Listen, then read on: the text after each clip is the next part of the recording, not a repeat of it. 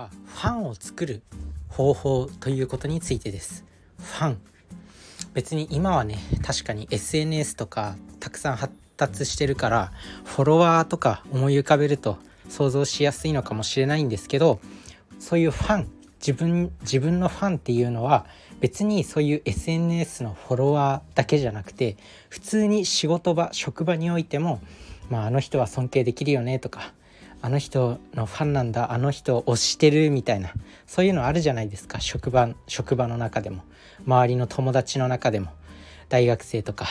高校生とかでもなんかあの人あの人のファンなんだよねみたいなあると思います。そんなファンを作る方法ということで今回お話ししていくんですけど結論。目的地マイナス現在地の差ですね。この目的地マイナス現在地をしっかりと明確に示すこととこの差が大きいほど自分のファンが増えるよということです。まあ、詳しく解説していきたいと思うんですけど、まあ、これキングコング西野さんが、まあ、なんか Voicy とかなんかフェイスブックとかでなんかつぶやいてたつぶやいてたというか発信してた内容でもあるんですけど応援される人ってどういう人なんだっって考えた時にそのしっかりと目的地があって現在地もしっかりと共有してる人だよっていうことです。まあ分かりやすいところで言うと地下アイドルとかそうかもしれないですね。自分自身も一回ね姉に誘われて地下アイドルのライブ見に行ったことがあるんですけど、まあ、地下アイドルっていうのは、まあ、最終的に、まあ、日本武道館でライブをすることを目指してるまあそれが、まあ、典型的な地下アイドルっていうのかな、まあ、それぞれの地下アイドルによっていろいろ目標とする部分はあるのかもしれないんですけどまあ一般的にこう地下アイドルっていうのはこう最終目標が日本武道館。でまあそういうね地下アイドルっていうぐらいだからそういうライブ小さいライブハウスとかで、まあ、ライブをやってる、まあ、そうやって現在はここなんですけど最終的にはなんか日本日本武道館目指してますみたいな感じでファンに常にこう発信していく SNS とか、まあ、そういうライブ活動とかそういうものを通して常に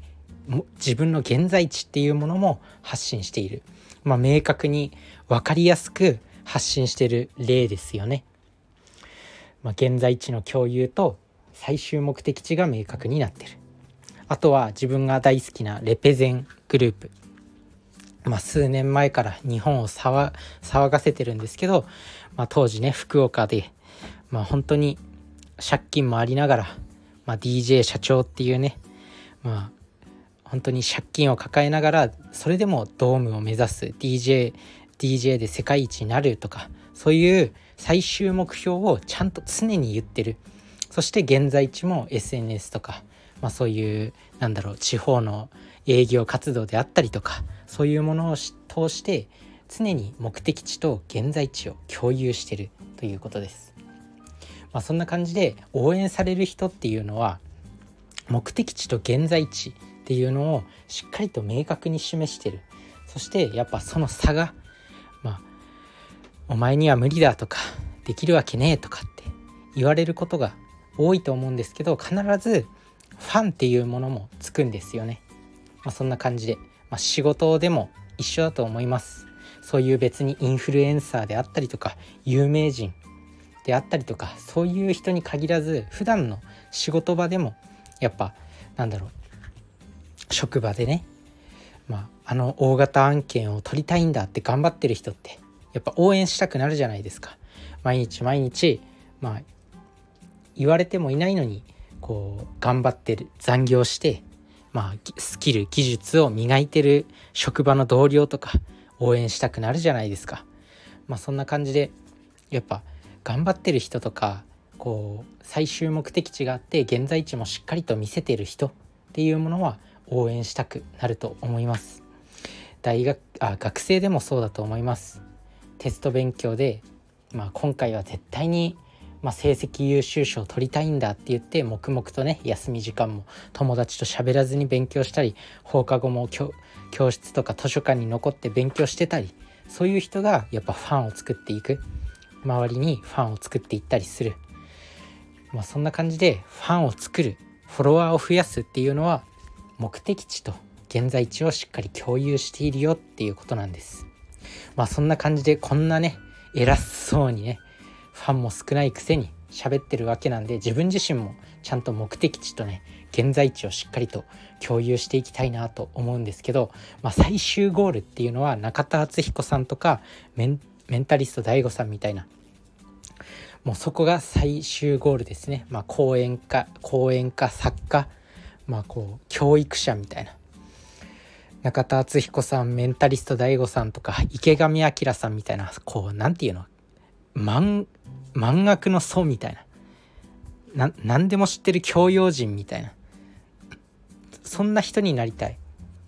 でも現在地はまだこのポッドキャスト。で毎日1個発信するだけではあります。まあ一人のただの平凡な会社員ではあります、まあ、これが目的地なんですけど毎日毎日このポッドキャストを続けることからしっかりと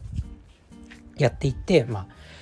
ポッドキャストを続けてれば話し方もどんどん上手くなってくるし伝え方も上手くなってくる。でポッドキャストでアウトプットするにはやっぱインプットをしなきゃいけないんで、まあ、常に周りの情報に敏感になる。で本も読むようになる。そんな感じで一歩一歩成長している段階です今。自分のも自分の現在地はまだポッドキャストで1日1個お話をしてる。でまだ勉強段階っていう感じ。全然別にポッドキャストでお金を稼げているわけではない。だからまあこのポッドキャストの発信をしっかりと頑張ってもっと勉強してお金の稼ぎ方お金の作り方とかも勉強してで将来まあ目標としてはね2030あ2029年までにまあそういう状態になりたいっていうふうに思ってます。自分の目的地は2029年にメンタリスト DAIGO さんとか池上彰さん中田敦彦さんみたいなこういう講演家作家教養人みたいな人になろうと思います。まあ、そんな感じで是非応援していただけると嬉しいなと思います。皆さんも是非このね目的地と現在地を周りの人に共有してファンを増やしてみてください。それじゃあねバイバーイ。Bye.